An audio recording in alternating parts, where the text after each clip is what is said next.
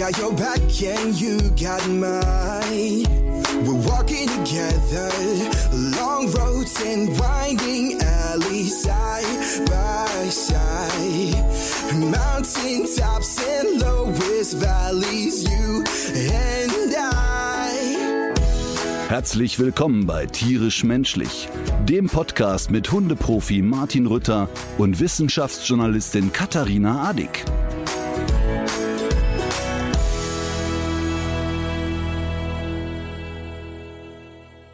So, wichtigste Frage, wie geht's denn den Beinen? Wieder, also ich bin, ich bin eigentlich erstaunt darüber, dass ich noch laufen kann.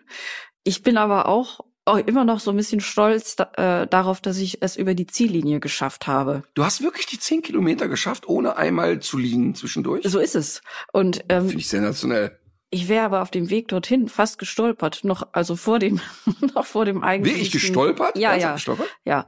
Also es hätte fast ähm, fast hätte es einen verletzungsbedingten Ausfall gegeben. Aber Ja. was sehr witzig war, wir sind ja auf derselben Strecke gelaufen wie die Menschen, die einen Marathon laufen, also 42 Kilometer oder was das auch immer ist. Mhm. Und am Rand stehen ja dann immer Leute, die ähm, anfeuern, ne? Und so, du schaffst es Ja, ja. und so weiter. Und ich sah aber nach 400 Metern schon so aus, als wäre ich wohl schon so bei Kilometer 39. Und die waren also ganz beeindruckt von dieser äh, Höchstleistung, die ich da nur augenscheinlich vollbracht habe. Darf ich mal fragen? Ich bin ja, auf Platz 262 gelandet von 280 Teilnehmerinnen. Also im Prinzip, man könnte das sagen, das ist ein souveränes Mittelfeld. Ich sehe das genauso. Der Moritz, ne? Der, der Moritz hat mal eine 4 geschrieben, ne? Ja. Also der hat öfter in seinem Leben eine 4 geschrieben, aber das habe ich dir, glaube ich, schon mal erzählt, wie der das schön gerechnet hat. Der hat gesagt, guck mal, Papa, da steht drauf ausreichend. Und ausreichend ist doch im Prinzip für mich befriedigend und befriedigend ist ganz gut. Also im Prinzip ist es wie eine 2. Großartige. Was hast du für eine Zeit gelaufen oder wie, was war denn so deine Zeit am Ende? Äh, Eine Stunde, 23 Minuten und ein paar zerquetschte. und die besten, da deshalb, die besten sind so, sind so um die 30 Minuten. Aber das, Ja, ich gut, finde, das ist klar. schon fast eine Diagnose. Ja, auf jeden Fall. Ja. Na, aber eine Stunde 96 ist er wirklich? Also ich, ich darf ja deshalb auch so dreckig lachen, weil ich ja sowieso, ich würde ja nicht mal, also in- in- Eine Fahrrad Stunde hätte ich Schwierigkeiten. 23, nicht 36. Darauf 23. lege ich jetzt aber Wert. Ja. Okay, okay. Aber ich wirklich, zu Recht kannst du stolz auf dich sein. Da, du bist ja wirklich Wettkampftyp. Also am entscheidenden Moment hast du dir die 10 Kilometer geschnappt, die du vorher nie gelaufen bist. Also ernsthaft, ne? Also ich will da wirklich überhaupt nicht überheblich klingen, weil ich wäre ja nicht ansatzweise in der Lage dazu. Also von daher Glückwunsch. Danke. Und ähm, ich hoffe, So. das äh, erspart mir jetzt diese ganzen Ruth Maria Kubitschek-Kommentare für die nächsten paar Folgen. Weil Ja, immerhin bin ach, ich jetzt, Weiß ich nicht. bin ich jetzt Sportlerin. Das kann ich nicht versprechen. Aber was ich dir versprechen kann, ich muss mir jetzt mal die Nase putzen. Warte mal, es wird jetzt schlimm. Okay.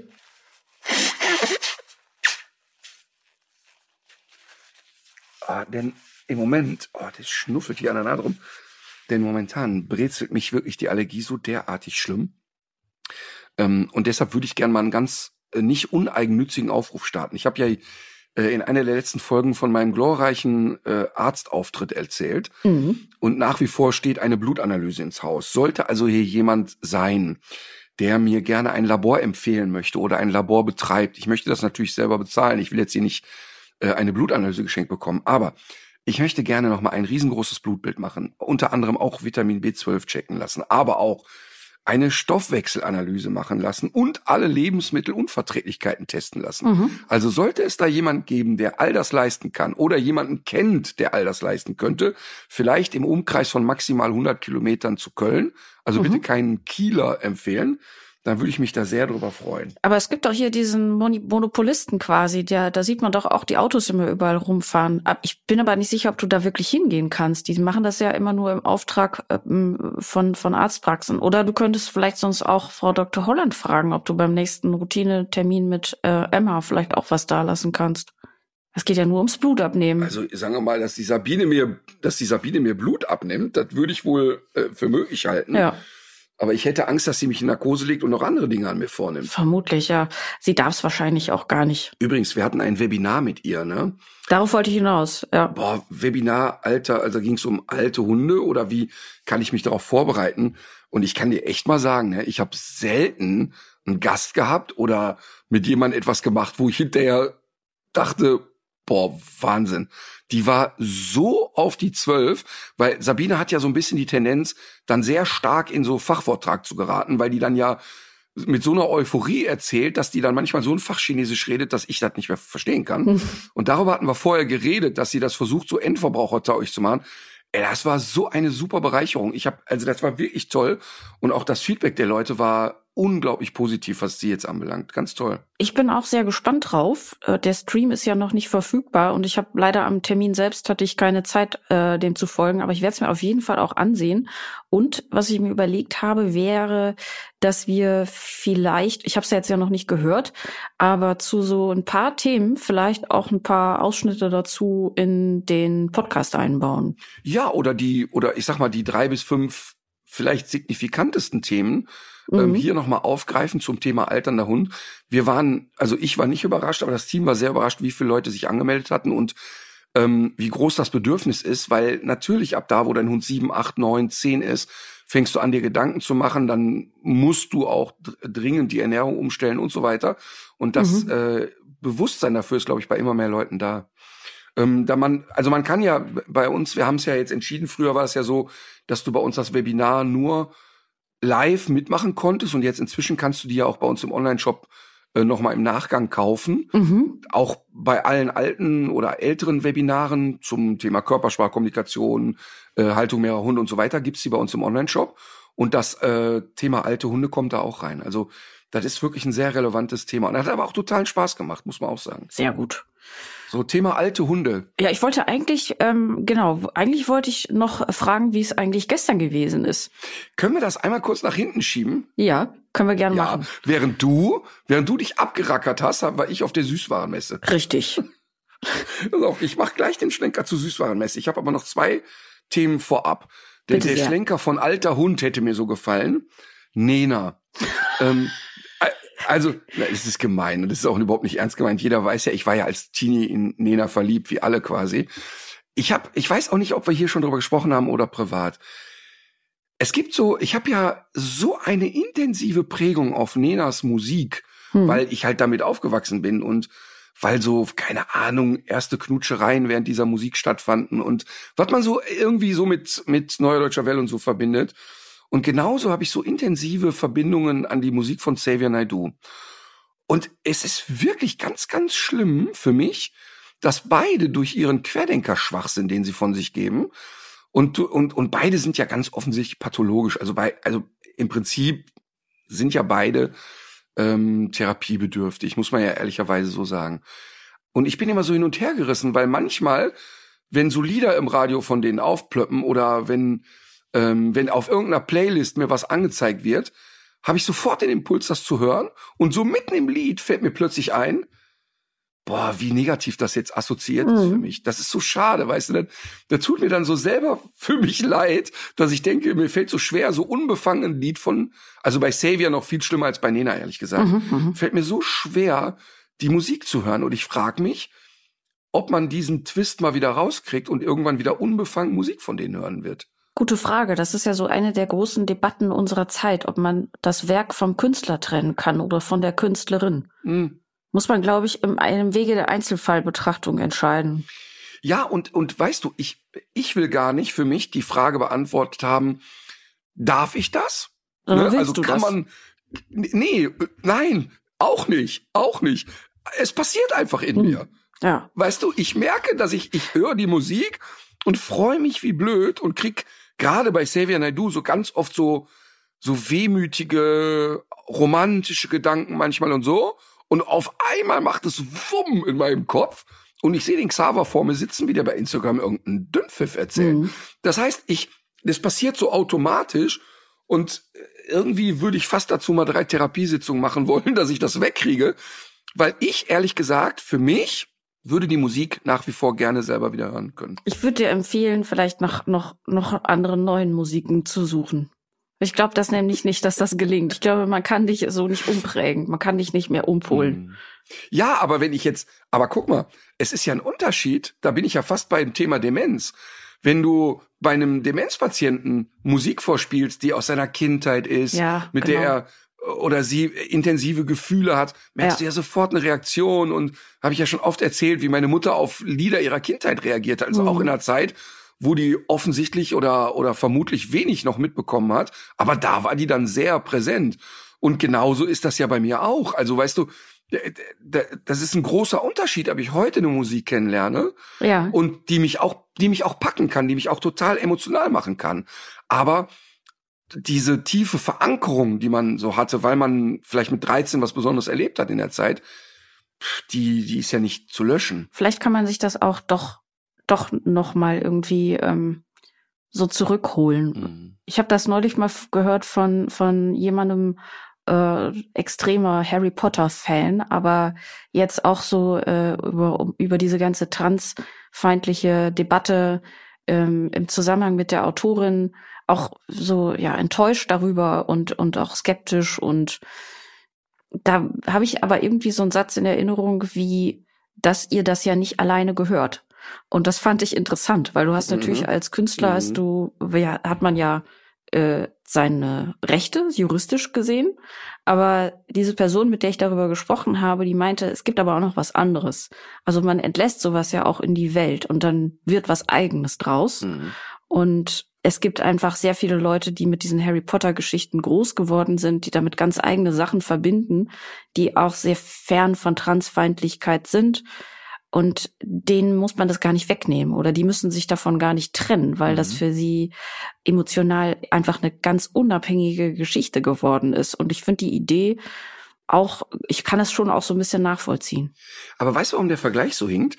Wenn der Komponist der Xavier Naidoo-Lieder plötzlich Querdenker wird und irgendein Dünnsches erzählt von wegen äh, Kinder werden gefangen gehalten und die Regierung, was weiß ich was. Wenn der Komponist das machen würde, wäre das für mich so schön abstrakt. Mhm. Und wenn du jetzt sagst, na ja, die Autorin von Harry Potter hat sich da äh, transfeindlich geäußert, jetzt malen wir uns aber aus, der Darsteller von Harry Potter wäre heute ein offensiv bekennender Rassist. ja, okay. Dann wäre das ja schwieriger, Schwierig. weißt du, weil dann hast du dauernd, weil dann hast du dauernd Harry Potter vor dir. Ja. Der, der kleine süße Harry, der da irgendwie unter der Treppe gefangen gehalten wird, ist plötzlich rennt er mit so einer mit so einer Kutte vom Ku Klux Klan durch die Gegend. Okay. Ähm, und und äh, dann dann wird's dann wird's schwer, weißt du. Und da sind's ja die die Protagonisten selber. Und ähm, mir fällt das so schwer, weil ich deren Musik wirklich liebe. Und, und so, naja, ich- vielleicht muss ich nur oft genug hören. Und, und dann wird's wieder besser. Ich weiß es nicht. Es ist ein schwieriges Thema. Ich glaube aber, dass das viele Leute so haben, dass es so eine Ambivalenz dann ist. ja, das habe ich auch. Ich glaube das auch. Okay, wenn du magst, können wir zur Süßwarenmesse springen. Ja, ich wäre ja gern dabei gewesen, aber ich habe ja das Gegenteil gemacht von einem Süßwarenmessebesuch. Wie war's? Also erstmal die Süßwarenmesse allgemein ist also eine wirklich bizarre Sache. Ähm, weil eigentlich, eigentlich, es ist, also wir waren ja an einem Tag da, wo es eine Fachbesuchermesse war. Ich weiß gar nicht, ob die ganzen Tage Fachbesucher sind. Also da laufen jetzt also aus aller Herren Länder Menschen rum, die für ihre Länder Süßigkeiten entdecken wollen. Mhm. Und die großen Hallen sind vollgestopft mit so richtigem Bäh. So, du läufst da durch, alles ist Plastik. Also jede Süßigkeit ist 400 Mal verpackt in noch ein Plastikei drüber und das Plastikei wieder in Plastikei und das in Plastikverpackung und keine Ahnung. Das ist, also wenn, wenn du da durchläufst, die, die, das ist so schrecklich. Gerade diese großen Hallen. Dann gibt es aber eine Halle, wo so ländertypische Süßigkeiten, Spezialitäten präsentiert werden. Und das ist sofort total schön. Also du kommst dann hin und hast dann so ganz typische, besondere, äh, salzige Kürbiskerne aus der Türkei Mhm. und, beso- und Pischmanje und, und keine Ahnung was. Und dann hast du da was aus Spanien und da was aus Israel und so. Und das ist echt schön. Das ist auch, finde ich, total interessant, Mhm. weil das dann plötzlich auch so ein bisschen was Kulturelles bekommt. Finde ich auch, ja. Äh, Total, total. Also diese Halle war auch, fand ich wirklich toll. Und dann gab's die eigentlich schönste Halle. Da werden die kleinen Startup-Unternehmen stehen dann da und die, und die so diese, diese neuen Sachen. Und dann siehst du da wirklich auch so, da steht dann halt so ein, so ein Bäcker, so ein Öpperchen, der getrocknete Apfelringe in Schoko Blätter packt oder so. Ja. Und du siehst, das ist so ganz klein und dann redest du mit dem und dann erzählt dir dir, ja Mensch, ich habe früher Obstler gebrannt, aber das war immer so aufwendig und meine Mutter, die hat aber doch damals immer die Apfelriegel gebacken, das mache ich jetzt auch. Total schön. Also ich habe dann auch so schöne Gespräche gehabt irgendwie, das war total süß. Und da sind dann auch, naja, so Süßigkeiten dabei, die äh, wirklich total kreativ waren. Also da war einer, der hat Zuckerwatte äh, angeboten, Mhm. die aber 90 Prozent weniger Zucker hatte, hatte, weil die eben nicht nur aus Zucker besteht, sondern aus irgendeinem organischen Stoff, der den gleichen Effekt von Zuckerwatte hat. Also dieses Auffasern entsteht Ja. genauso. Ähm, also total interessant einfach. Ähm, aber insgesamt waren die Stände ähm, natürlich darauf orientiert, dass da B2B-Geschäfte gemacht wurden. Also die suchen dann Händler, die sie listen. Ähm, also der, der Großhändler trifft den Kleinhändler. Also die war jetzt nicht so gemacht, dass man als Endverbraucher da durchgeht und sich so durchfuttert. Ja. Meine Kinder, meine Kinder hatten aber wie beim Karnevalsumzug Jutebeutel dabei und tingelten da durch. Und die, also die, die gingen dann also quasi einmal von Halle 1 zu Halle 11 wie die Raupe Nimmersatt und mampften sich durch alles durch und horteten einfach. Also das Ja. war wirklich, die kamen nach Hause wie St. Martin, wie bei St. Martin und beim Karneval mit so Tüten zurück. Und, und man konnte auch sehen, dass der ein oder andere Händler sehr genervt von uns war, weil die natürlich sofort an der Nasenspitze ansehen. Also das sind jetzt nicht irgendwelche äh, Händler, sondern das sind warum auch immer irgendwelche Schmarotzer, die hier reingekommen sind. Aber gibt's nicht Von bei der daher. Süßwarenmasse äh, Messe auch so einen Tag der offenen Tür, also wo du da auch als als Otto Normalverbraucher rein kannst, aber wahrscheinlich nicht an dem Tag, an dem ihr alle da gewesen seid. Ja, also das ist bestimmt so. Ähm, wir waren aber jetzt da an diesem Fachbesuchertag da und dadurch war es auch nicht voll. Also das Mhm. war großartig. Also es war überhaupt kein Gedränge und Geschubse. Du kamst dann alles sofort ran. Aber die hatten auch natürlich überall so Probiersachen. Denn wenn der Händler einkauft oder der Großhändler will ja auch wissen, was kauft Ja. er da. Aber die fanden halt sehr komisch, dass wir die Sachen probierten und dann feststellen, oh, das ist sehr lecker, dann nehmen wir doch die große Tüte auch noch mit. Vor allem, weil Und man ja auch eine gewisse Familienähnlichkeit bei euch äh, nicht verleugnen kann und ihr dann wahrscheinlich alle nacheinander an diesen Ständen aufgelaufen seid. Das war wirklich total absurd. Also für die Kids war das ein wirklich lustiger Nachmittag und also für mich war das aber jetzt nicht so ein schöner Tag, ehrlich gesagt. Also dieses Durchlaufen war irgendwie Mhm. nicht so schön. Das hat aber auch damit zu tun, dass mein Tag ja begann mit der eigenen Präsentation jetzt unseres Lakritzes. Und das war so, ich habe mich also jetzt nicht gerade gefühlt wie ein Baby wird geboren, aber für mich war das natürlich ein besonderer Tag, weil das ja schon so ein Herzensprojekt war und oder Mhm. ist. Dass, dass das also ja die Zusammenarbeit mit Katjes einfach total schön ist und weil die ja die Entwicklung war ja irgendwie eine besondere und jetzt habe ich das erste Mal auch den Herrn Fassin getroffen, den Gründer oder den Sohn des Gründers von Katjes, der ist der, Sohn ist so in meinem Alter, sauguter Typ, das ist der, der vor zehn Jahren bei Katjes entschieden hat, ey, wir stellen jetzt hier auf vegane Produkte um Mhm. und der hat auch so nett erzählt, dass er an den Gesichtern der Mitarbeiter erkennen konnte, dass die denken, okay, alles klar, der Sohn versenkt jetzt die Firma. Ja. Und, und was ich total geil finde, jetzt mal unabhängig davon, dass es Spaß gemacht hat, das Produkt zu präsentieren, die haben einen, einen echt süßen Film darüber geschnitten, haben, äh, waren viele Pressevertreter da, die äh, Fragen hatten, warum, wieso, weshalb ist das eigentlich so? Dann haben wir nochmal erklärt, dass die inzwischen 1,3 Millionen Schweine nicht mehr schlachten. Und 1,3 Millionen Schweine, das muss man sich mal bildlich vorstellen, was das für eine eigentlich. unfassbare Masse ist, Ja. die die eben nicht mehr schlachten, ähm, wie viel Wasser die sparen und so weiter und so fort. Das war total toll. Und jetzt ähm, fand ich halt einfach total schön, den Herrn Fassin auch mal persönlich kennenzulernen.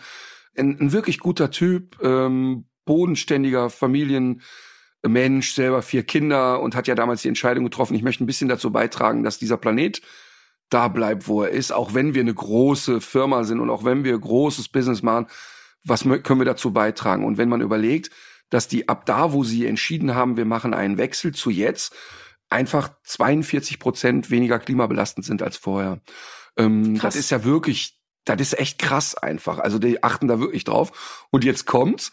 Und das wird jeder, der auf der Süßwarenmesse war, wird das bestätigen können. Die hatten einfach den coolsten Stand. Junge Leute hatten einen Koch da, der vegane Sachen gekocht hat für die Gäste, äh, hatten so einen Barista da, der dann auch alle Möglichkeiten hatte. Die ganze Zeit lief coole Musik und Achtung, deren kompletter Stand war aus 100% recycelter Pappe. Wow. Und wir, und wir reden jetzt einen Stand, der weiß ich nicht. Ich würde jetzt schätzen, mindestens 100 Quadratmeter groß war. Das ist ja sowieso ein unfassbares Geschäft, dieser ganze Messebau. Also wenn man sich, äh, wenn man sich mal überlegt, was diese Stände zum Teil kosten für eine Messe, und dann werden die ja auch wirklich nur für eine Messe genutzt und danach meistens, soweit ich weiß, verschrottet, ne? Ja. Und ich, das, das ist ja auch, ich weiß nicht, was ich daran cool finde. Also man darf ja nicht vergessen, hast du ja auch schon oft gesagt, es ist ein Zuckerprodukt. Es gibt auch gute Gründe davon, davon weniger, ne, also weniger zu essen und und äh, Kinder mit dieser Werbung nicht zu überfüllen und so weiter. Aber was ich daran gut finde und das finde ich, das spiegelt ja auch dieses Konzept von dem Messestand, ist, es ist ja wichtig, auch das Thema vegan und nachhaltig aus dieser Ecke ähm, Verzicht, Verbot und ähm, alles ein bisschen traurig rauszuholen und zu zeigen, dass das damit einfach nichts zu tun hat, ne? dass das auch, dass das im Grunde alles sein kann. Ja, genau das. Und nochmal kurz zu dem Messestand, zu dem Thema Zuckerprodukt komme ich gleich. Ähm, zu dem Messestand, du kommst dahin, das ganze Ding, der ist einfach cool. Also du kommst dahin, das, das sticht unter wirklich allen Ständen raus. Und du hast auch sofort gemerkt, dass Leute, die da vorbeigingen, auch alle da stehen blieben und sagen, geil, was haben die denn gebaut? Ein Riesenstand und zwar zu 100 Prozent recycelten Sachen. Und das ist cool. Und die haben zum Beispiel davor, haben die mal einen Messestand aus Europaletten gebaut mhm. und diesen Stand komplett wieder zurückgebaut und die Europaletten gingen danach wieder in Betrieb. Das also, ist Kreislaufwirtschaft, aber echt. Ey, das ist voll. ja super. Und ich, und ich, und ich liebe diese Konsequenz, die die da haben. Mhm. Und genau das Thema auch Zuckerprodukt und ähm, Konsequenz genau daraus machen die eben keine Diskussion. Und natürlich haben wir auch bei der Präsentation über Zuckerprodukt gesprochen. Denn zum Beispiel allein die Tatsache, dass Katjes für sich entscheidet, wir machen keine Werbung im Kinderkanal. Mhm. Also wir schalten äh, bei Togo und Co. schalten wir keine Werbung, weil die sagen, schau mal, uns geht's gut. Natürlich müssen wir dranbleiben, dass wir als Firma existieren können. Denn natürlich sind die jetzt kein riesen Global Player oder so. Mhm. Ähm, natürlich müssen wir was tun. Aber die sagen, guck mal, die Kinder sehen uns im, im Supermarkt und die, natürlich nehmen die unsere Werbung wahr.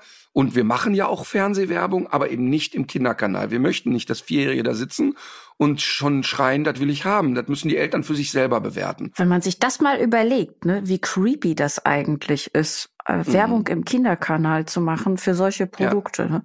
Und da gibt's ja, gibt ja auch zum Beispiel von Pombeer gibt's dann ja auch so eine Pombeer-Welt, wo du dann so einen Account ja, ja. anlegen kannst als Kind und irgendwelche Punkte bekommst. Dass, so, dass sowas nicht verboten wird, finde ich schon. Na, wenn du, guck mal, wenn du überlegst, ich bin aufgewachsen mit dem Werbeslogan Nimm zwei, gesunde ja. Vitamine naschen. Das muss, du musst ja die Formulierung mal reinziehen. Gesunde oh, Vitamine naschen. Genau. Der, der ist total perfide. Oder auch Milchschnitte. Nochmal. Kannst du dich noch an die alte Milchschnitte-Werbung erinnern? Ja, klar. Dass die Kinder, ja. das Problem war ja, dass die Kinder ihr Schulbrot nicht aufessen. Aber zum Glück gibt's ja die Milchschnitte. Das die bleibt nämlich nie übrig. Ja, Wahnsinn. Und, und natürlich, und das war auch, als wir das sagen wir mal, präsentiert haben. Die hatten halt dann, dann irgendwie eine Leinwand, eine Bühne und so weiter. Dann hat da die Marketingchefin hat da ein paar Sätze gesagt, dann kam ich dazu. Und wir hatten auch natürlich sofort das Thema erstmal, wie haben wir uns kennengelernt? Warum ist Katjes auf mich zugekommen? Oder warum habe ich mich bei Katjes angebiedert? Warum ist das überhaupt so gekommen? Aber haben dann auch natürlich über Zucker geredet. Und auch gesagt, ja, natürlich ist jetzt hier nicht der Aufruf, Leute, ab heute bitte in den Lakritzen von Martin Rütter. Das ist ein Zuckerprodukt, Punkt aus. Ähm, da gibt's auch überhaupt keine zwei Meinungen dazu. Und auch darauf haben die äh, Wert gelegt. Auch darüber durften wir reden bei der Präsentation. Weißt du, also wir haben da überhaupt kein Blatt vom Mund genommen. Und das finde ich ganz schön. Natürlich wollen wir dieses Produkt verkaufen und natürlich muss das auch wirtschaftlich sich tragen, sonst macht das ja alles gar keinen Sinn. Aber ich finde den Ansatz von Katjes zu sagen, wir sind so klimaneutral, wie es geht und wir sind ähm, oder so klimaaktiv, wie es geht. Wir, wir, wir achten darauf, finde ich wirklich ganz toll. Und es war ähm, wirklich ein schöner Nachmittag und vor allen Dingen hatten wir auch eine Schülerzeitung da sitzen, die darüber berichtet haben. Und das war so süß. Die saßen vor mir, die haben dann mitgeschrieben und so. Dann habe ich mit denen geplaudert und wo sie herkommen, was zu machen, war ein Gymnasium aus Koblenz. Ähm, und dann durften natürlich alle Gäste da auch probieren. Und das, das war ein ganz, ganz schöner Tag. Und ich war natürlich so aufgepusht dadurch. Und danach will ich eigentlich nur weg. Und dann wollten meine Kinder noch vier Stunden durch die Süßigkeitenmesse. Deshalb war das ein anstrengender Nachmittag. Ja, Ernt, für die genau, für die war das Erntezeit. Das ist die richtige Formulierung. Aber ähm, was einfach auch schön war, normalerweise, wenn ich irgendwo einen Promo-Auftritt habe, dann mache ich den ja einfach so.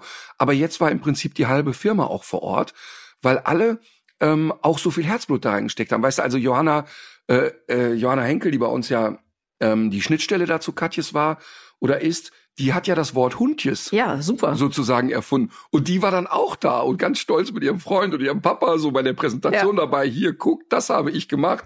Ähm, der Timo, der die ganze Pressarbeit macht, ähm, die Sonja, die das Social Media mäßig begleitet. Also die waren auch alle so so mit Herzblut und mit Stolz so da vor Ort. Das war total schön. Es war wirklich ein, ein schönes Ding. Also in Handel geht das am 1.5. Und irgendwann wird es dann auch mal bei uns im Online-Shop zu haben sein, aber erstmal geht's jetzt ganz normal in Handel. Und äh, leider ist es nun mal so, dass dein Hund da das schönste Förmchen geworden ist. Ja. Emma stinkt da echt gegen ab. Ich bin sehr gespannt. Ich würde gerne noch einen Nachtrag machen. Und zwar hatten wir ja beim letzten Mal darüber gesprochen, dass die Stadt Trier diese geniale Idee hatte, äh, Leute, die Hunde aus dem Tierheim adoptieren, von der Hundesteuer zu yes. befreien. Und ich habe jetzt ganz viele Zuschriften bekommen, dass auch die Stadt Wiesbaden so schlau war. Okay. Und vermutlich sind das noch nicht mal alle Städte in Deutschland, die diesen Schritt gemacht haben. Ich hoffe, das hat Ansteckungswirkung.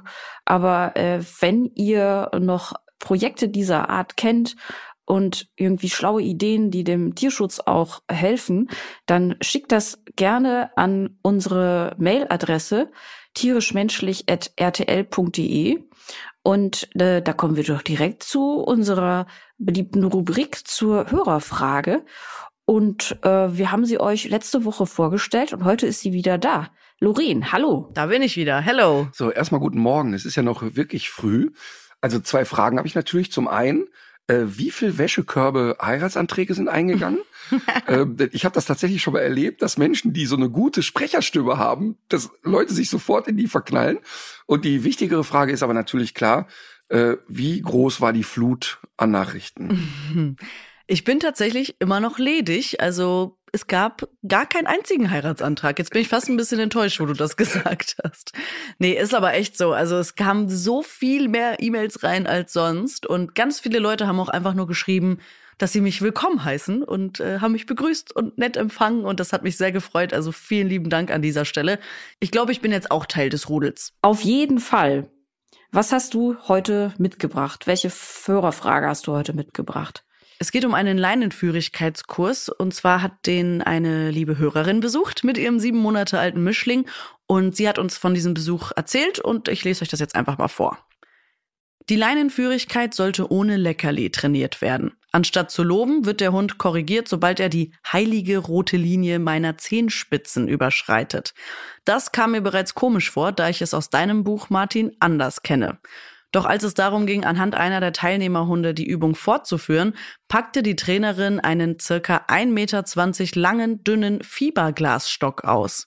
Sobald der Hund die rote Linie überschritt, schlug die Trainerin mit voller Wucht mehrmals mit dem Stock auf den Boden, direkt vor die Pfoten des Hundes. Die Intensität des Schlagens müsse man natürlich individuell an den Hund anpassen. Das Ergebnis? Hunde mit gesenkten Köpfen laufen total eingeschüchtert hinter neben einem und überschreiten die rote Linie nicht mehr. Laut der Trainerin kann sowas einen Hund nicht traumatisieren. Es würde mich brennend interessieren, was ihr dazu sagt. Also, was sagt ihr dazu? Also mich würde ja erstmal brennend interessieren, wo kriege ich solche Fiberglasstangen her, um auf solche Träder einzuknüppeln. Denn mal ganz ehrlich, das, was da jetzt beschrieben wurde, immer wieder, wenn ich sowas höre, und ich höre es leider oft, denke ich, das kann doch nicht sein. Wir sind doch jetzt schon so weit, auch im, in der Wissensvermittlung und in, und, und in Erkenntnissen, dass, dass das immer noch so weit verbreitet ist, dass es nur darum geht, äh, Druck zu machen und dem Hund eigentlich im Grunde nur einen überzudengeln und gefügig zu machen. Und es ist wirklich krass, weil jetzt sage ich dir mal eins, wenn also ein sattelfester Hund, der fünf Jahre alt ist und total gut durch die Welt gekommen ist, wenn der plötzlich sowas einmal erlebt, ist der relativ wahrscheinlich nicht traumatisiert. Also der würde so ein Trainer, da, also dann kann ich ja noch eingreifen als Mensch und sagen, ist der bekloppt, der hat das jetzt einmal gemacht, schnell weg hier. Aber ein sieben Monate alter Hund, wir reden davon, dass alle Hunde in der Pubertät komplett verunsichert sind. Alle. Es gibt keinen Hund, der nicht unsicher durch die Pubertät läuft, weil der ganze Hormonhaushalt alles durcheinander wirbelt und alles nochmal in Frage gestellt wird, auch für den Hund selber. Und in der Phase so eine grobe Einwirkung ist schon heftig.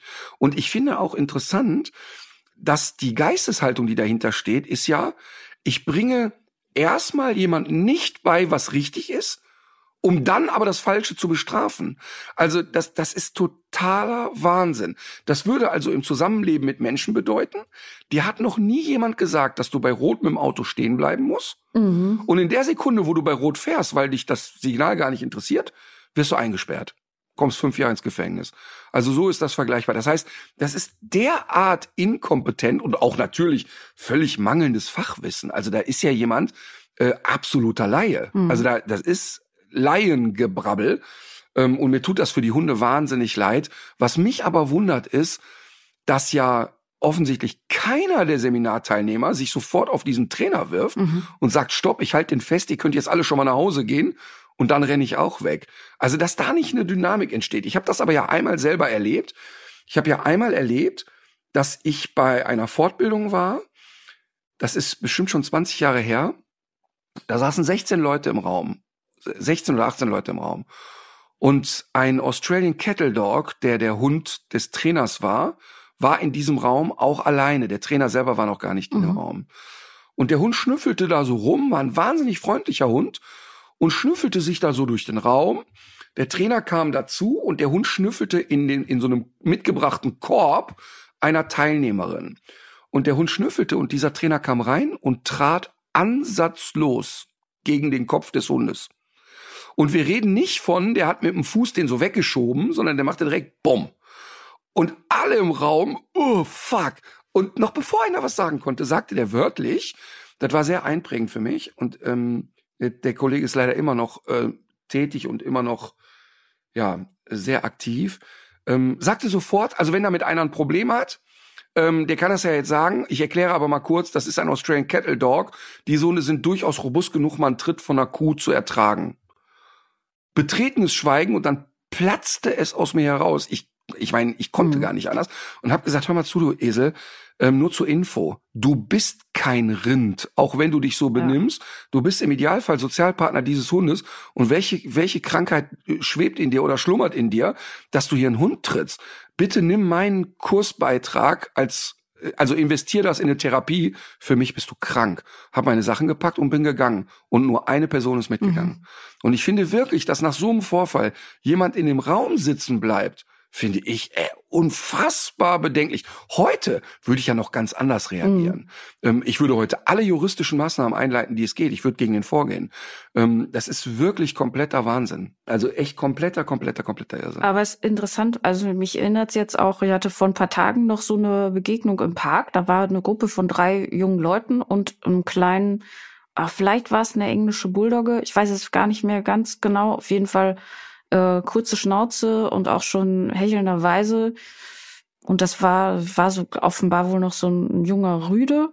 Und ich bin da relativ lange drauf zugelaufen und konnte das deswegen so ein paar Momente verfolgen, was die machen. Der Hund ist, glaube ich, immer an der Bank hochgesprungen, auf der die gesessen haben. Und die Halterin hat den Hund dann immer wieder so auf den Rücken gedreht, hat ihn angeschrien und so weiter. Und äh, dann ist man ja selber, hat man ja immer so eine kleine Hemmschwelle, um Leute anzusprechen und so. Dann habe ich aber, äh, habe ich es aber dann doch gemacht und habe gesagt, äh, ich habe das gerade gesehen und ähm, ich dachte früher auch, dass man das so machen muss, aber ich habe jetzt gelernt, dass das Quatsch ist, dass der Hund das ähm, in dem Moment überhaupt gar nicht begreift.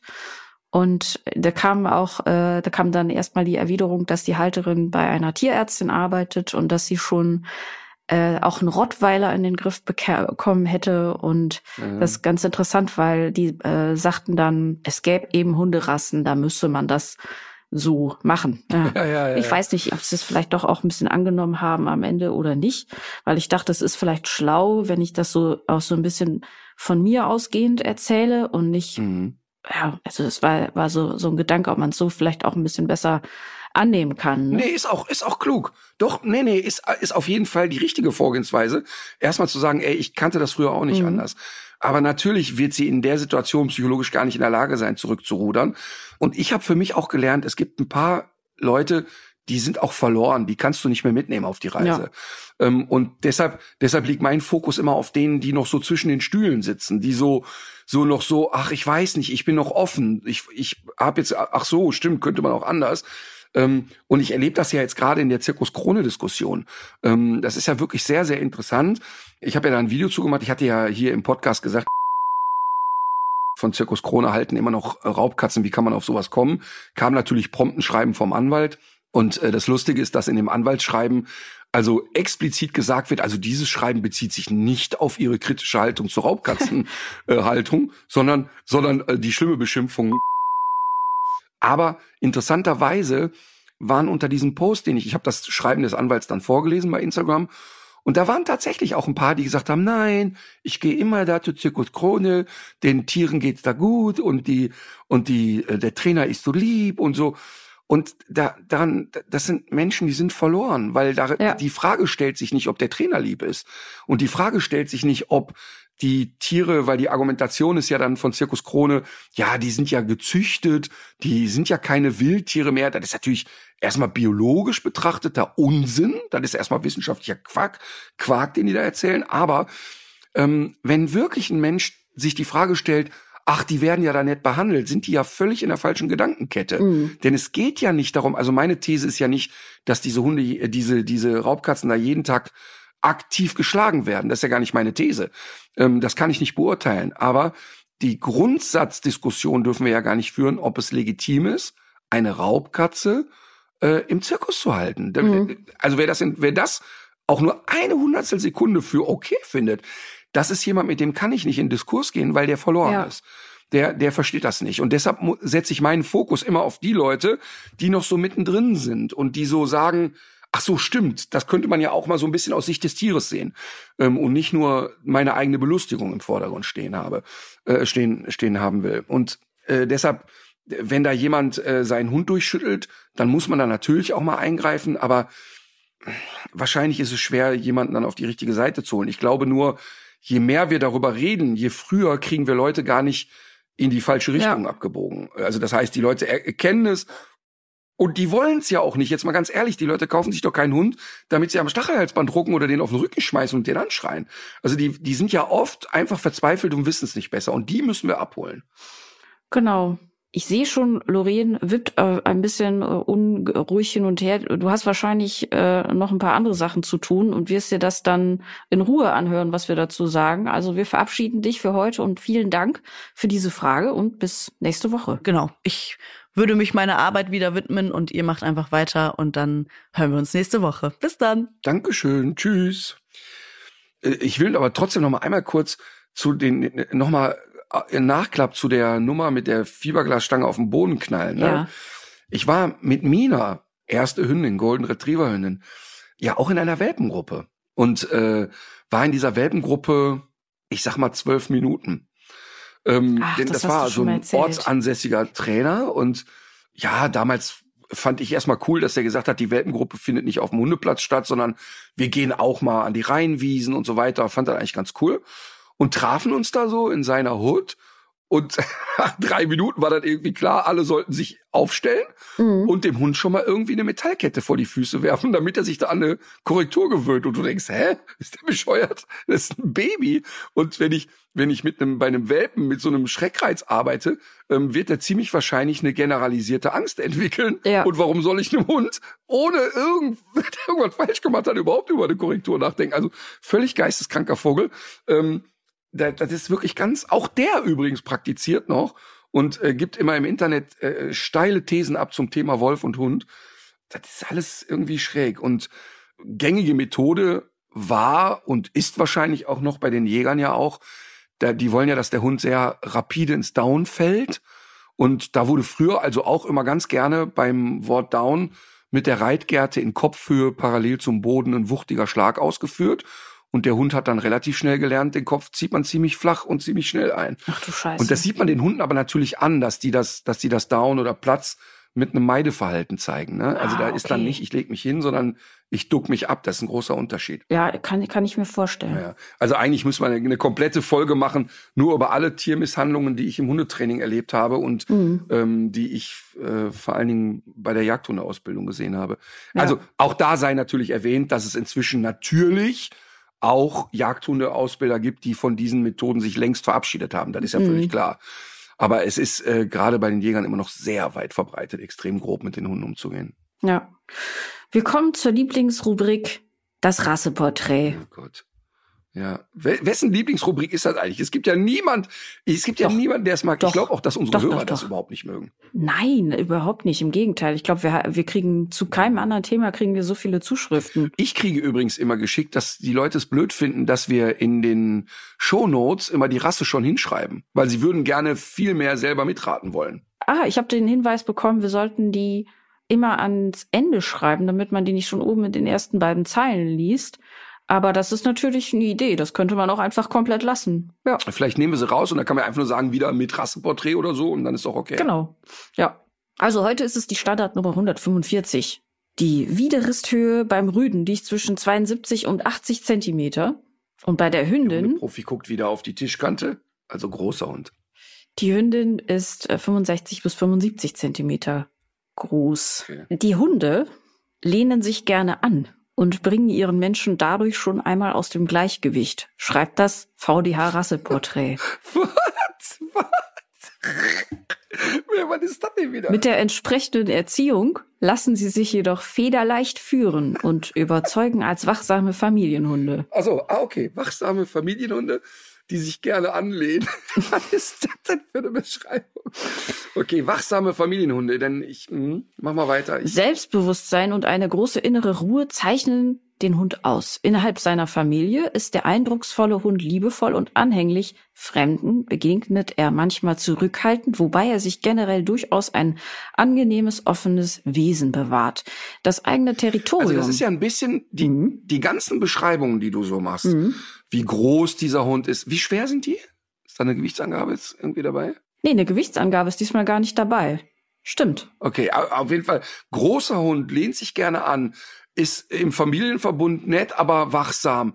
Eine gewisse Skepsis fremd gegenüber. Ich korrigiere. Das ist ja schon, also da, Ich muss mich korrigieren, es sind oft über 50 Kilogramm. ja, großer, schwerer Hund. Und wir haben also die Beschreibung, die du hast, die, die, da hat man ja schon so ein bisschen, bin ich ja schon so in der Herdenschutzhund-Ecke. Also so, dass die Verhaltensmuster, die du beschreibst. Aber wenn es ein reiner Herdenschutzhund wäre, obwohl wahrscheinlich durch deine perfide Art, wenn es ein Herdenschutzhund ist, wirst du das Thema ausklammern. Okay, mach mal weiter. Ich habe schon so zwei, drei Vermutungen. So viel denke ich gar nicht um die Ecke. Das eigene Territorium wird aufmerksam bewacht und auch die Sicherheit seiner Menschen ist dem wachsamen Vierbeiner ein wichtiges Anliegen. Ja, ja, ja, ja. Mit einem Gewicht von oft weit über 50 Kilogramm bedarf es eines entsprechenden Pendants am anderen Ende der Leine. Also das ist natürlich auch schon scheiße, wenn man da auf die reine Körperkraft setzen muss. Also Also das ist auch immer toll, echt. also einem hundeerfahrenen Menschen, der es versteht, den selbstsicheren Riesen auch entsprechend zu erziehen. Eine frühe Sozialisierung gehört zum Pflichtprogramm wie eine einfühlsame und konsequente Erziehung. Äh, die Hunderasse schätzt einen ruhigen Umgang mit klar verständlicher Zielsetzung. Ja, Ist es ein braunes Tier? mh, braun? Naja, Ja, braun-schwarz, Kopf ein bisschen mehr schwarz und äh, nee, würde ich eher nicht sagen. Äh, Ich hatte jetzt so in Richtung Leonberger gedacht, ehrlich gesagt, aber braun. Ach so. Leonberger hat doch schon vielen braunen Anteil, so, ne? Ah, okay, ich hätte das jetzt als beige bezeichnet, aber du hast recht, es ist der Leonberger. Ja, okay. Okay. Ja, der Leonberger, dazu habe ich äh, paar Geschichten parat, ehrlich gesagt. Ich fand interessant, was zur Herkunft im VDH-Rasseporträt stand. Heute haben Leonberger, deren Wurzeln auf das 19. Jahrhundert zurückgehen, ihren festen Platz in den Herzen der Hundeliebhaber. Ob der Leonberger Stadtrat und Hundehändler Heinrich Essig etwas von diesem Erfolg ahnte, als er sich vornahm, einen Hund zu züchten, der dem Wappentier seiner Heimatstadt, einem Löwen, ähneln sollte. Vor rund 170 Jahren lagen große, kräftige Hunde im Trend und Württemberg galt damals als eines der Zentren der Hundezucht. Der innovative Züchter sprang auf den Zug auf und legte den Grundstein für die Rasse Leonberger, mit der er internationale Erfolge feierte.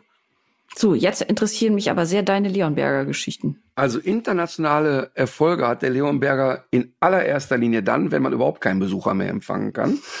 ähm, also jetzt, ich weiß, äh, das muss ich irgendwie nochmal sagen. Ich erlebe das ja immer, wenn wir über das Rasseporträt sprechen und ich gebe eine Verhaltenseinschätzung dann kommt natürlich ganz oft, ja, meiner ist aber ganz anders. Das ist wohl so. Aber ganz häufig erlebe ich auch, dass die Leute sagen, ja, okay, das ist schon auf dem Punkt. Und beim Leonberger ist es so, dass diese Hunde natürlich ähm, innerhalb der Familie sehr ruhig und sehr angenehm sind. Also, dass du hast, wenn du einen Leonberger hast, hast du keinen Hund, der im Kreis rennt und ähm, auch in aller Regel nicht das Haus zerlegt mhm. und in aller Regel auch mit den eigenen Familienmitgliedern eher nett umgeht. Die meinen es aber mit dem Aufpassen auf die Familie und mit dem territorialen Verhalten doch ziemlich ernst. Mhm. Und ich warne davor, den Leonberger besonders in der frühkindlichen Phase oft und regelmäßig alleine in den Garten zu lassen. Denn die Leute haben oft bei diesen großen, schweren, dicht befällten Hunden im Kopf, das Schönste für ihn ist, dass er jeden Tag frei und alleine in den Garten kann. Das, was die Hunde aber dadurch entwickeln, ist ein unfassbar ausgeprägtes Territorialverhalten. Also mhm. die haben dann wirklich im Kopf, okay, die kleinen Babys kriechen in die Höhle, ins Haus und ich patrouilliere dann draußen immer auf und ab.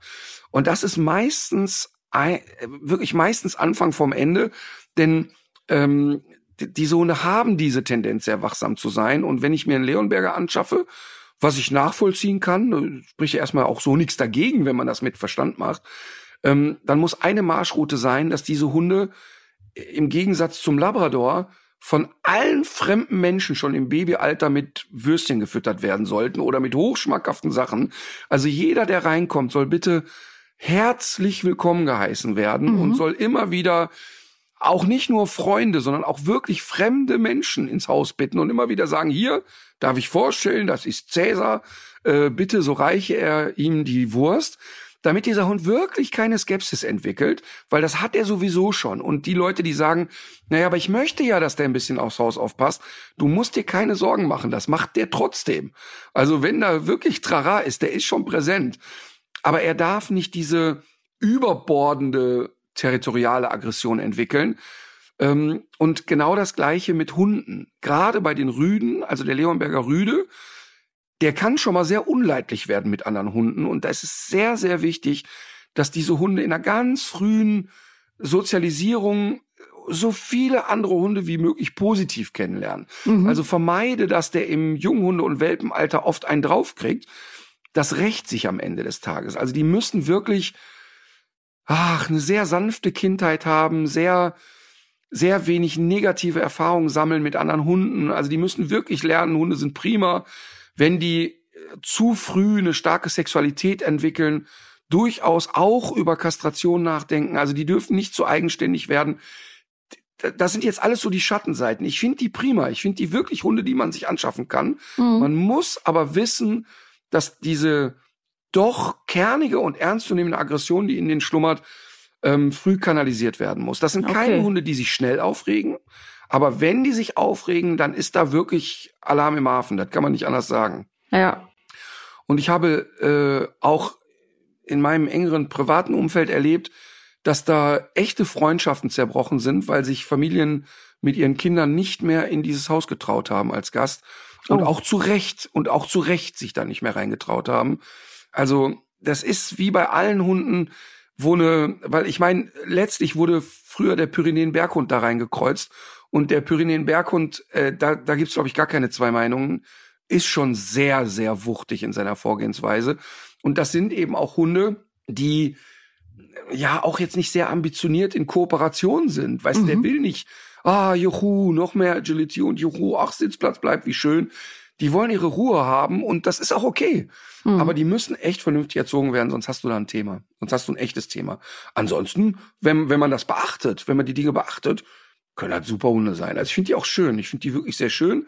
Ähm, wir haben jetzt noch nicht über Krankheiten gesprochen. Ich denke, dass die allein die Größe und die Masse schon ein paar Krankheiten mit sich bringt. Ja. Aber man muss bei denen wirklich wissen, was man, was man tut. Also es ist, äh, was ich zu den Krankheiten gefunden habe, ist genau wie du sagst. Da ist äh, einmal vor allem Arthrose, was an, äh, auch an der, an der Größenordnung eben liegt, aber auch die Klassiker wie HD und Ellbogendysplasie äh, und Was ich auch noch gefunden habe, ist ein erhöhtes Risiko für verschiedene Herzerkrankungen und äh, die Magendrehung wird auch oft genannt. Also ich weiß jetzt nicht genau, ob es wirklich eine rassespezifische Häufung da gibt, weil wir haben ja auch schon mal öfter darüber gesprochen. Äh, theoretisch kann das ja auch bei, bei kleineren Hunden ähm, stattfinden. Also es sind jetzt da keine Quellen genannt, jetzt so auf rassespezifische Studien oder so. Ja. Aber es deutet darauf hin, dass das bei der Rasse äh, ein Thema zu sein scheint. Ja, ja, ja, ja. Sehr gut. Ich habe jetzt, gehen wir ja mit großen Schritten auf die volle Stunde zu und ähm, deswegen würde ich ganz gerne noch mal kurz, bevor ich meinen Ta Tipp des Tages raushaue, zurückkommen auf den Lauf, den ich damit gemacht habe. Und zwar ja. fand ich es richtig krass, das ist mir eben noch mal bei der Süßigkeitenmesse aufgefallen, wie wenig nachhaltig dieser Marathon gewesen ist. Man kommt da in so ein Zelt, kriegt erstmal einen riesen Plastikrucksack in die Hand gedrückt mhm. und dann auch noch ein Läufershirt. Jeder, der sich dort angemeldet hat, kriegt das ungefragt in die Hand gedrückt. Dann steht da drin 100% Polyester, made in China. Ich habe mich wirklich gewundert, dass man sowas heutzutage noch ungestraft in so ein Shirt schreiben kann und bei einem Marathon in Deutschland einfach so ausgeben. Äh, das fand ich schon ziemlich, ziemlich äh, bescheuert. Ist der Gedanke mit dem Polyester, dass es atmungsaktiv sein soll oder so? Ich, ich, hab ich schätze schon. Also das ist ja oft bei Sportklamotten, dass diese pseudo-intelligenten ähm, Fasern, dass die oft äh, erdölbasiert auch sind. Und dann sind das ja auch oft so Stoffgemische, die du hinterher auch nicht mehr recyceln kannst. Äh, die kann man dann weil man das einfach nicht mehr getrennt bekommt. Und dann, wenn man das mal anguckt, wohin unsere Klamotten dann teilweise exportiert werden, mitunter ist das dann so, dass die dann in äh, Bulgarien äh, verheizt werden. Also da, da machen Leute das Schweinefutter mit heiß. Und ja, genau. Also ein Riesen, ein Riesenschmuh, kann man wirklich sagen. Aber vor dem Hintergrund äh, ist mir noch was anderes äh, eingefallen. Und zwar habe ich gesehen bei Luisa Dellert, die äh, kennst du ja auch. Wir haben auch schon mal im Podcast über sie gesprochen. Sie hat jetzt übrigens auch eine Story gemacht zu einem ähnlichen Problem wie Zirkus Krone. Du hast es bestimmt gesehen. Es lohnt sich total. Ja, ich habe auch gerepostet und mit ihr ah, drüber ja. geschrieben. Das ist Wahnsinn, ey. Das ist Wahnsinn. Ja. Die Raubkatzen da an der Metallleine auf und ab geführt werden. Pervers. Wir werden es nochmal verlinken, aber es lohnt sich grundsätzlich auch diesem Account zu folgen. Und bei Luisa Dellert hatte ich schon mal was gesehen, und zwar, dass man durch die Daten, die man selber nicht löscht, dass man damit eben auch so einen hohen, so einen hohen CO2-Abdruck hat. Also wenn man jetzt irgendwie ein paar tausend Fotos auf dem Handy hat oder eben in der Cloud, dann kommt das schon schnell in die Richtung Flugreise. Also kommt dann natürlich auch auf die Größenordnung und auf die Distanz an. Aber ich finde, das ist noch sowas, was man, was man überhaupt nicht auf dem Zettel Aber hat. Und wenn es dann irgendwann so? Weil dann Dadurch, dass du in den Rechenzentren, genau, ja, also das muss ja, das muss ja, wird ja auf den, auf den Rechenzentren wird das gespeichert. Du hast das ja dann immer greifbar sozusagen und dafür sind Rechenleistungen notwendig und äh, diese Rechenzentren, die sind, ähm, das ist ja auch bei jedem Video, was du verschickst, ne, oder auch wenn du deine Instagram-App startest und die Videos fangen, fangen sofort an zu laufen. Das sind extrem viel Rechenleistung und äh, das, was da einen sehr großen Anteil hat an dem Energieverbrauch, ist da ist die Kühlung. Also damit diese Rechenzentren nicht heiß laufen, müssen die ganz aufwendig gekühlt werden. Und dann kommt es natürlich darauf an, äh, mit welcher Energie wird das gemacht. Und das ist nach wie vor eben oft fossile Energieträger, die sind das, die, ähm, die dafür im Einsatz sind. Und es gibt aber auch eine schlanke Lösung. Und zwar gibt es mittlerweile Apps, die einem dabei helfen, aufzuräumen. Und deswegen wäre mein Tipp des Tages einerseits diesen Frühjahrsputz auf dem eigenen Handy in der eigenen Cloud, weil das bringt richtig was. Und dann würde ich aber gerne auch noch mal diese PV-Anlagen-Petition verlinken. Wer es beim letzten Mal nicht äh, mitgehört hat, es gibt eine Petition, die soll dazu führen, dass auch so Balkon-PV-Anlagen weniger bürokratisch zu haben sind. Also es soll einfach einfacher werden, auch für Mieterinnen und Mieter diese Dinger zu installieren. Super sinnvolle Sache. Äh, wir verlinken nochmal die Petition in den Show Notes. Okay. Ja, meine Empfehlung ist natürlich jetzt erstmal dem, am ersten fünften den Handel stürmen und die Hundjes von Kattis kaufen. Äh, nee, Flachs beiseite. Meine Empfehlung ist aus sehr gegebenem Anlass, sich noch mal einmal darüber Gedanken machen, gibt es irgendwo ein Ehrenamt, was ich bekleiden könnte? Oder gibt es irgendwo etwas, wo ich einem Menschen helfen kann, dem es nicht so gut geht. Ich möchte das immer wieder betonen, weil es eine unglaubliche Bereicherung ist. Und ich erzähle das deshalb, weil ein großer Teil der ukrainischen, ja, Freunde ist vielleicht ein zu großes Wort. Dazu haben wir nicht zu viel Zeit miteinander oder, aber der ukrainischen Menschen, die Astrid hier begleitet hat und die bei uns gewohnt haben, genau heute an dem Tag, wo wir den Podcast aufzeichnen, zurück in die Ukraine gehen. Mhm. Und zwar aus dem Grund, die gehen nach Kiew zurück. Also alles andere als ein sicherer Ort gerade, weil die einfach vor Heimweh nicht mehr können. Mhm. Also das heißt, da gehen junge Mütter mit ihren Kindern zurück in Kriegsgebiete, weil sie zum einen ihre Männer wahnsinnig vermissen, ihre Familien vermissen und ihre Heimat vermissen. Also wieder zurückgehen, weil sie sagen, es fühlt sich nicht richtig an, hier in Sicherheit zu sein, während der Rest unserer Familie da in Gefahr ist. Und ich finde mhm. das so schlimm, den Gedanken, und so, so ein Wahnsinn einfach. Wir kriegen die nicht davon überzeugt, hier zu bleiben. Und auch wenn deren Männern in 300 Videocalls sagen, bleibt bitte da, haben mhm. sich jetzt ein Großteil der Frauen entschieden, wir gehen zurück und wir möchten helfen. Und wenn wir nur Steine von A nach B tragen und wenn wir nur äh, einen Teil zum Wiederaufbau, der, der übrigens parallel schon, das ist ja so Wahnsinn, die müssen ja Schutt wegräumen und solche Sachen und das ist alles eine große Scheiße und die gehen jetzt wieder zurück und auch teilweise ja mit ihren ganz kleinen Kindern. Das ist für uns wirklich überhaupt nicht nachvollziehbar und überhaupt nicht nachempfindbar, weil man in der Situation nicht steckt. Ja. Aber was einfach nochmal sehr schön ist, mit welcher Liebe und Dankbarkeit, die sich dann auch bei Astrid verabschiedet haben und diese ganz aufrichtige Dankbarkeit, dass die willkommen waren und dass die auch wieder mhm. willkommen sein werden, wenn die nochmal zurückkommen. Und das ist eben auch etwas, was lebensbereichernd ist. Und deshalb äh, überwindet euch und traut euch irgendwo mit anzupacken. Und es ist ganz egal wo. Ähm, es kommt auch wahnsinnig viel zurück. Also wirklich nochmal äh, Tipp des Tages, irgendjemandem helfen. Ja. Ja, dann äh, möchte ich einen Musiktipp geben. Diesmal ist es kein Lied, sondern ich möchte, vielleicht habe ich sie auch schon mal hier empfohlen, ähm, die Künstlerin Elif empfehlen. Ja. Elif ist eine junge Frau. Ich glaube, sie ist von 1992. Ich gucke mal eben nach, da ich keinen Stuss erzähle. Ist vielleicht auch nicht so relevant. Genau, ist äh, 92 in Berlin geboren. Ähm, ist Tochter von äh, türkischen Einwanderern ich finde sie eine unglaublich bemerkenswerte Frau. Ich finde, dass die eine total starke Persönlichkeit ist, eine gute Haltung hat, sehr kraftvoll durch die Welt geht, sich irgendwie nicht klein macht und auch nicht klein kriegen lässt, ist gerade auf Tour. Ähm, ich glaube, sind auch nicht alle Städte ausverkauft. Hier Köln, Eweg ist ausverkauft. Aber einfach sich mal mit der Musik beschäftigen, bei e von Elif einfach mal ein paar Lieder bei Spotify runterladen und ich glaube, was Elif gar nicht weiß, vielleicht weiß sie es auch und will es nicht, sie ist ein riesen Moderationstalent.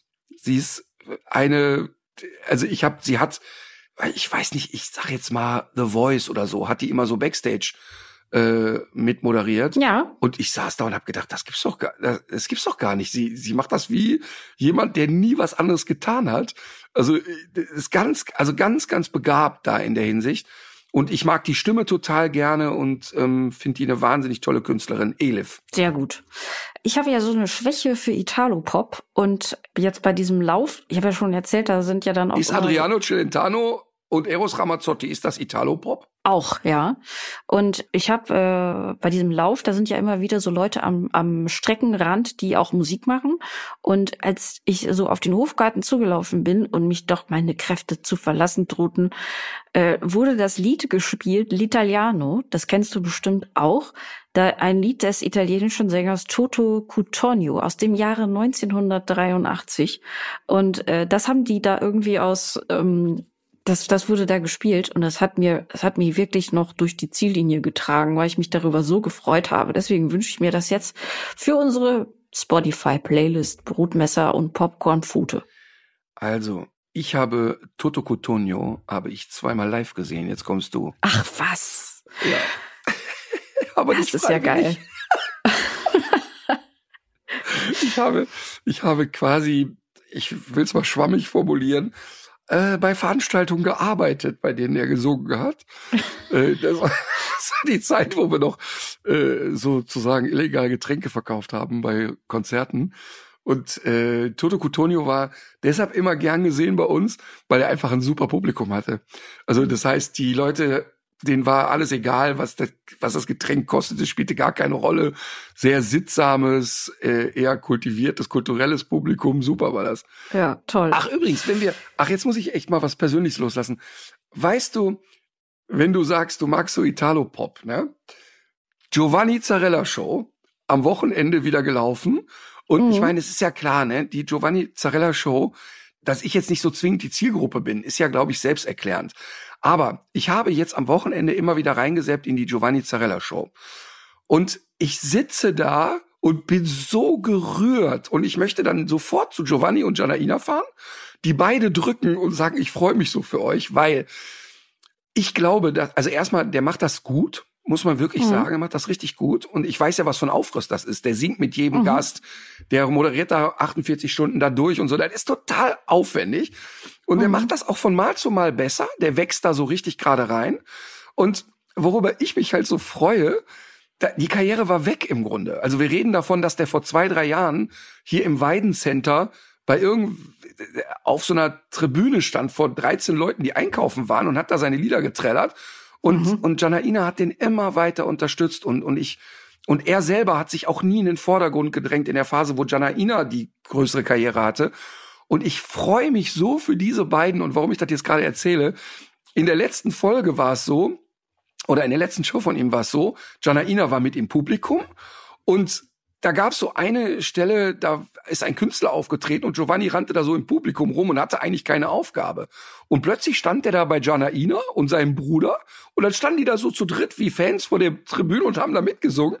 Und das war nicht künstlich, sondern die haben sich so miteinander gefreut. Und das fand ich total mhm. schön. Also ich freue mich wirklich für den total. Und wenn der jetzt keine goldenen Löffel klaut im Sender, wird er das ja noch 30 Jahre machen. Und das finde ich einfach total schön. Und ich freue mich so darüber, dass die so als Familie so zusammengehalten haben und dass die das so durchgestanden haben und dass sich jetzt am Ende des Tages dieser Erfolg eingestellt hat. Das ist, finde ich, einfach unheimlich schön. Nette Menschen sind das, sehr, sehr nette Menschen. Finde ich auch. Kann ich, kann ich mir vorstellen. Muss ich auch unbedingt mal reingucken. Ja, du wirst, das ist natürlich, das ist natürlich weiß ich nicht. Das ist jetzt nicht, wahrscheinlich sind wir nicht der Zielgruppe. Aber trotzdem, ich freue mich einfach. Und, und ich freue mich vor allen Dingen, dass der das mit dieser Leidenschaft macht. Der muss sich da nicht verbiegen. Der macht da genau sein Ding. Also er, er darf das machen, wofür der einfach lebt. Und das ist schön. Das ist echt, echt schön. Sehr gut. So, in diesem Sinne, legt euch wieder hin. Legt euch wieder hin.